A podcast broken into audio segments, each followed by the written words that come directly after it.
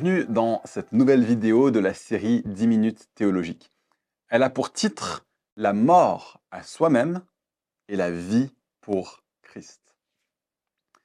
À quoi ressemble la vie chrétienne? Nous avons des informations qui peuvent sembler contradictoires dans les Écritures. D'un côté, Jésus nous dit qu'il est venu pour nous donner la vie et la vie en abondance, Jean 10, verset 10. Il nous dit que son fardeau est léger. Il dit qu'il apportera du repos à ceux dont le fardeau est lourd et pesant. Il guérit les malades. Il libère ceux qui sont harassés et tourmentés par des démons. Il promet que ceux qui viennent à lui, des fleuves d'eau vive couleront de leur sein. Il est doux et humble de cœur et il ne brisera pas le roseau qui ploie. Il n'éteindra pas la mèche fume encore. De l'autre côté, Jésus nous dit que celui qui veut le suivre doit prendre sa croix. Celui qui veut gagner sa vie doit la perdre. Il dit que si quelqu'un veut le suivre, il doit le préférer à son père, sa mère, son épouse, ses enfants, sa maison. Paul, lui, va parler de sa vie comme un sacrifice pour le service de la foi des croyants. Philippiens 2.17, il dit que mourir représenterait un gain et que toute sa vie maintenant est Christ, Christ, Christ. Donc, comment est-ce que ça marche? Est-ce que la vie chrétienne est une vie de perte ou une vie de gain? Est-ce que l'objet de la vie chrétienne est la prospérité ou la pauvreté? Est-ce que c'est une question de sacrifice ou de célébration, de victoire et de victuailles ou de défaite et de désolation, d'élévation ou d'humiliation. En fait, on ne peut pas comprendre ce paradoxe si on n'est pas véritablement converti à Jésus. La Bible nous présente Dieu comme l'objet et le délice principal et majeur de l'âme humaine. Il nous appelle à faire de Dieu nos délices, à trouver en lui notre joie. Dans l'Évangile, ce que Dieu nous donne, c'est lui-même. Et le prix pour lequel les chrétiens courent, c'est Christ, alors que Christ lui-même s'est déjà saisi de nous. Si Dieu n'est pas le rocher de mon cœur et mon partage, selon le psaume 73, et euh, qu'on ne peut pas dire pour moi, m'approcher de Dieu, c'est mon seul bien, alors on ne peut pas réconcilier les paroles de Jésus. C'est pour ça que Paul peut dire, j'ai appris à être content dans l'état où je me trouve. Je sais vivre dans l'humiliation et je sais vivre dans l'abondance. En tout et partout, j'ai appris à être rassasié et à avoir faim, à être dans l'abondance et à être dans la disette. Je puis tout par celui qui me fortifie. Vous voyez que Paul est en train de dire que la vie chrétienne ne concerne en fait ni la perte, ni le gain matériel avant tout, ni la prospérité, ni la pauvreté avant tout, ni le sacrifice, ni la célébration avant tout, ni la victoire et les victuailles avant tout, ni la défaite et la désolation avant tout. La vie chrétienne consiste en Christ avant tout. Christ, Christ, Christ. Et en Christ, nous avons, spirituellement d'abord, le gain le plus précieux que n'importe quel homme puisse avoir.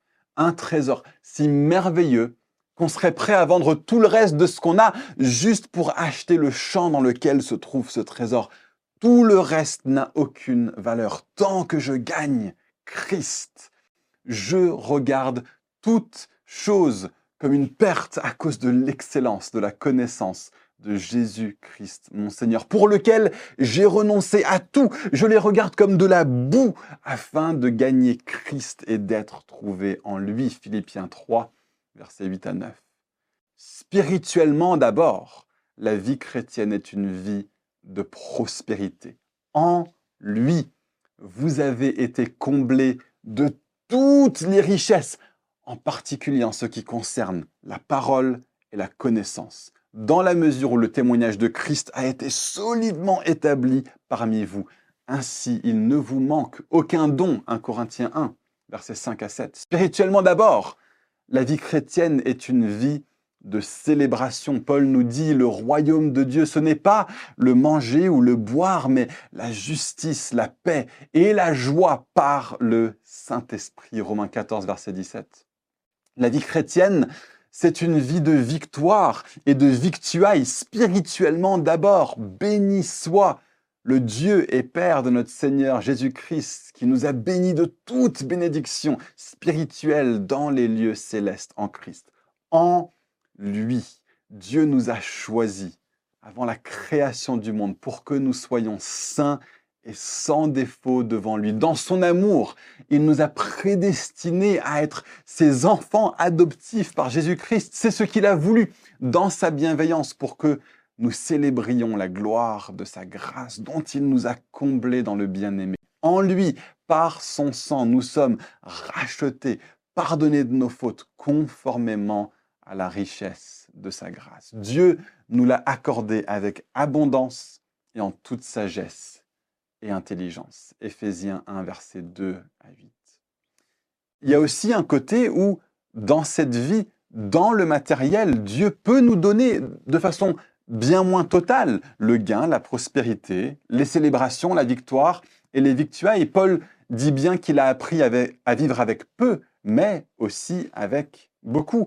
Jésus dit que ceux qui le suivent gagneront au centuple dans le temps présent des maisons, des frères, des sœurs, des mères, des enfants et des terres. Marc 10, verset 30.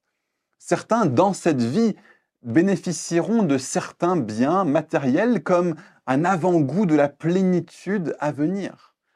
Un repas mangé avec des bons amis dans le calme d'une maison construite en temps de paix peut être l'expérience d'un croyant. Et si c'est ce que Dieu a placé devant vous, eh bien mangez et partagez avec reconnaissance. Mais Jésus est bien clair que ce qui nous est réservé à tous, c'est le gain, la prospérité, la célébration, la victoire et les victuailles dans le monde à venir, autour de l'agneau, dans la plénitude de sa victoire qu'il va partager avec abondance avec son peuple.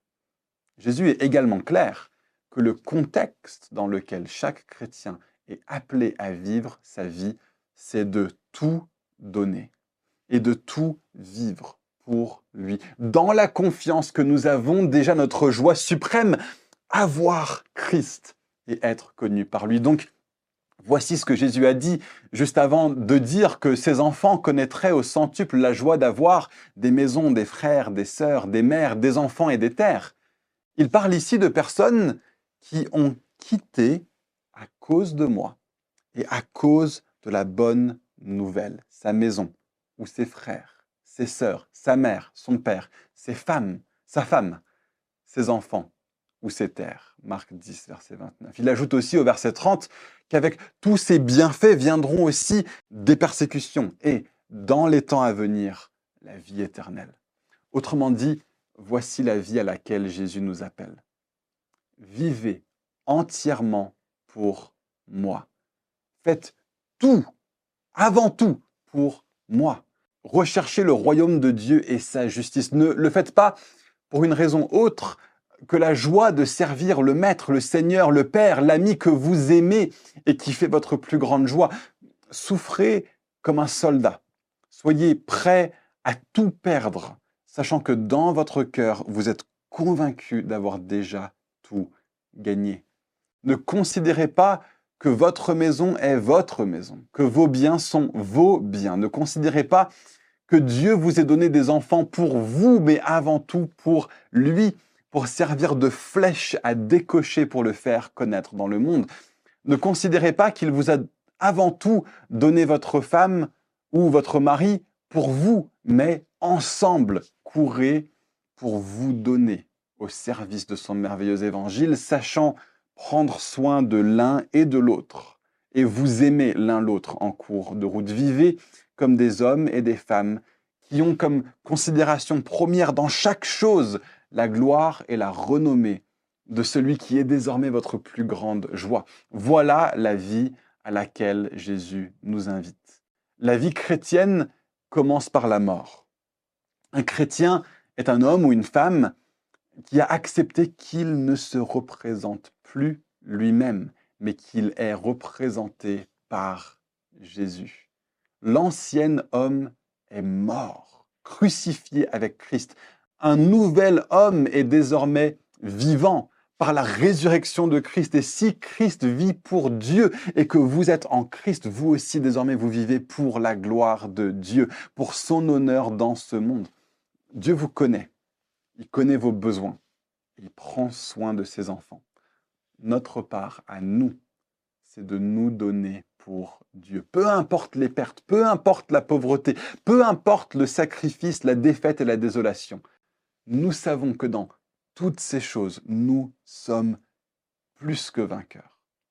Parce que peu importe le reste, nous avons trouvé Christ, le trésor ultime, le rocher de notre cœur et notre plus grand partage. Quel butin, quelle portion Le reste peut se dissoudre, il peut m'être enlevé. J'ai Jésus et donc j'ai tout.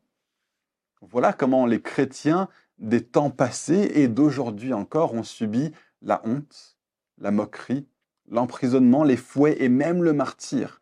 Nous avons un Dieu qui est pour nous un refuge et un appui, un secours toujours présent dans la détresse. C'est pourquoi nous sommes sans crainte quand la terre est bouleversée, quand les montagnes sont ébranlées au cœur des mers et que les flots de la mer mugissent, écument, se soulèvent jusqu'à faire trembler les montagnes. Dieu reste le rocher et l'appui de notre cœur. Amen.